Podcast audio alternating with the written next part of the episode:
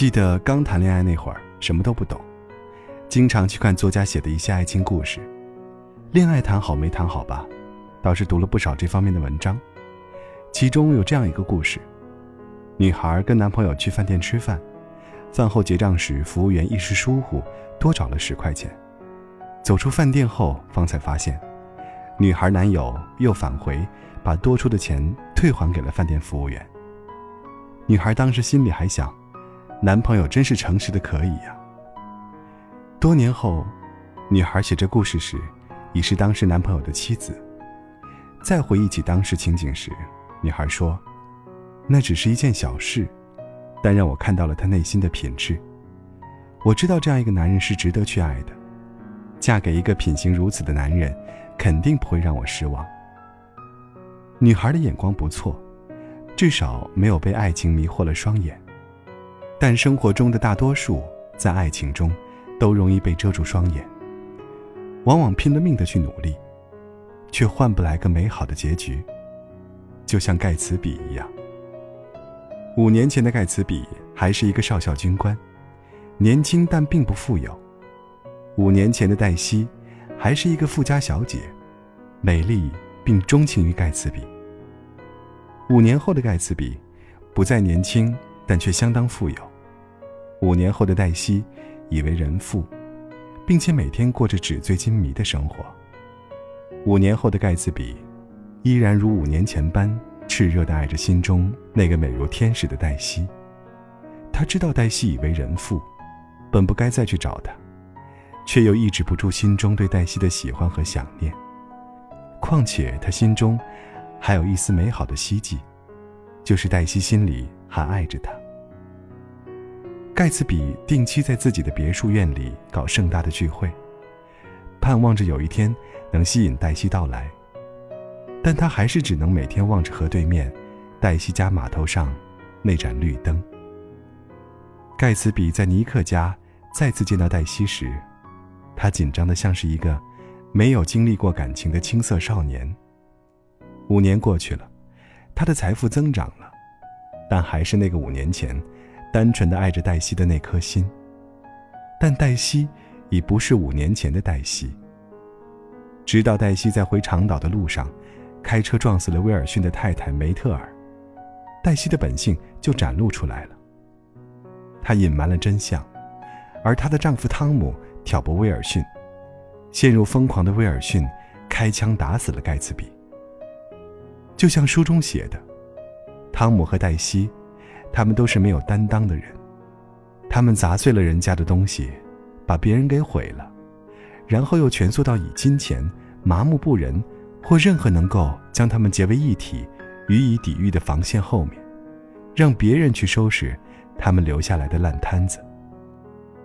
盖茨比是个不错的朋友，也可以是个不错的丈夫，但可惜的是，他爱上了自己并不深刻了解的黛西，又在还没有完全醒悟的时候，被稀里糊涂的杀死了。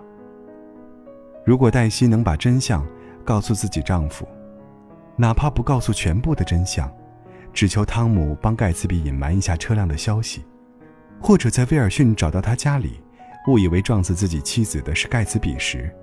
打电话通知一下盖茨比，而不是装作若无其事的逃避，盖茨比总不会落得如此结局。盖茨比因为黛西，从一个少年军官一步步成为一个富翁，梦想着迈上上流阶层就能赢回黛西的青睐。只是他生前门庭若市，死后来祭奠的人却寥寥无几。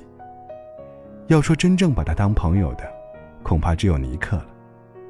再说黛西，在盖茨比被杀后，他既没有发来唁电，也没有献上一束花，好像盖茨比与他无关，盖茨比的死也与他无关。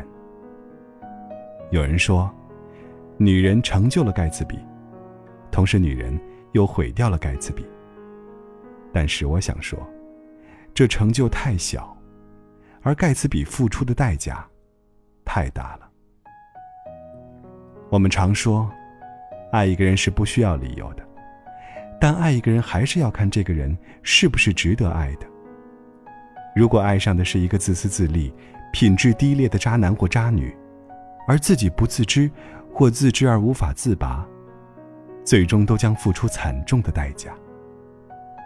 了不起的盖茨比中，盖茨比用五年时间安排再遇黛西，渴望再次获得黛西的爱，却为此付出了生命的代价。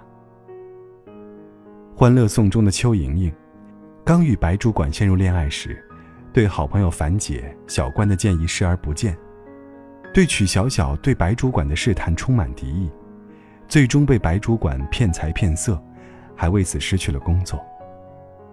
大好时光里的袁浩，被夏冰冰虚伪的表面所欺骗，认为一个对他使用心机的女人是在乎他、爱他。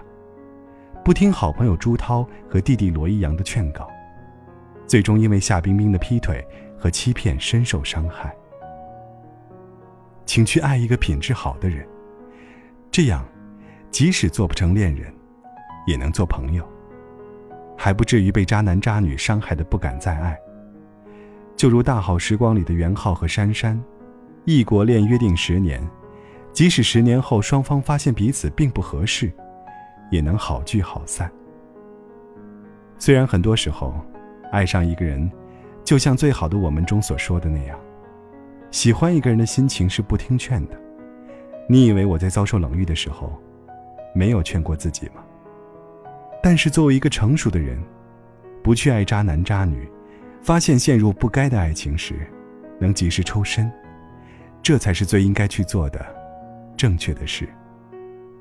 毕竟，我们的人生，可不只是爱情，也不只是眼中爱的人。